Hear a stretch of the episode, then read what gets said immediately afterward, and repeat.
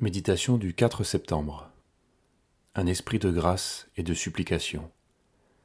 Lire Zacharie chapitre 12, verset 10.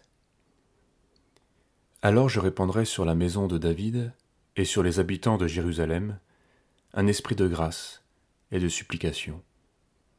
Et ils tourneront les regards vers moi, celui qu'ils ont percé.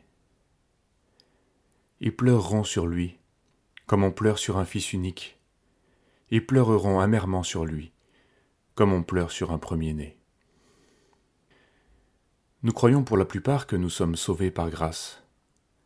Pourtant, cet amour de Dieu manifesté en Jésus-Christ reste si pâle à nos yeux. Pour bien le saisir, il faut une intervention du Saint-Esprit. Dernièrement, un ami qui tombait tout le temps dans un péché grave a été bouleversé d'une manière inattendue. Il avait souvent parlé de ses difficultés, des pasteurs ont essayé de l'aider, mais rien n'y faisait. Il ne s'en sortait pas. Ce genre de situation, vous avez la bouche fermée, avec un sentiment d'impuissance écrasant. C'est alors qu'au milieu d'un culte, un texte a été lu, et cet ami s'est mis à lire la suite. C'était ce texte de Zacharie, où Dieu promet de répandre sur les Juifs, sur son peuple, un esprit de grâce et de supplication, de sorte qu'ils reconnaîtront celui qu'ils ont percé. Cet esprit de grâce et de supplication, j'aimerais tant que le Seigneur le répande sur moi, s'est-il dit intérieurement. C'était la réponse dont il avait besoin. Il s'est retrouvé quelque temps après à pleurer à genoux avec un frère comme un enfant. Un esprit de grâce et de supplication leur a été accordé.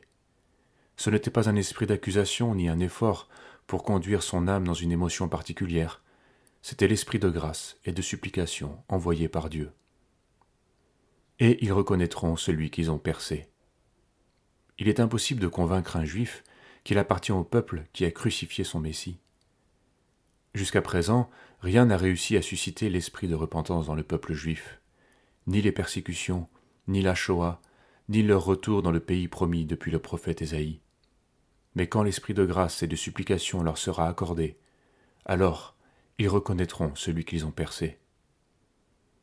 Nous ne pourrons amener personne à la repentance par un discours théologique ou par le bien d'un raisonnement.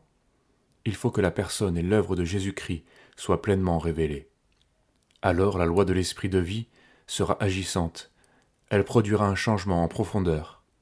En attendant de l'expérimenter pleinement dans l'éternité, nous connaîtrons déjà ici-bas la victoire de la foi.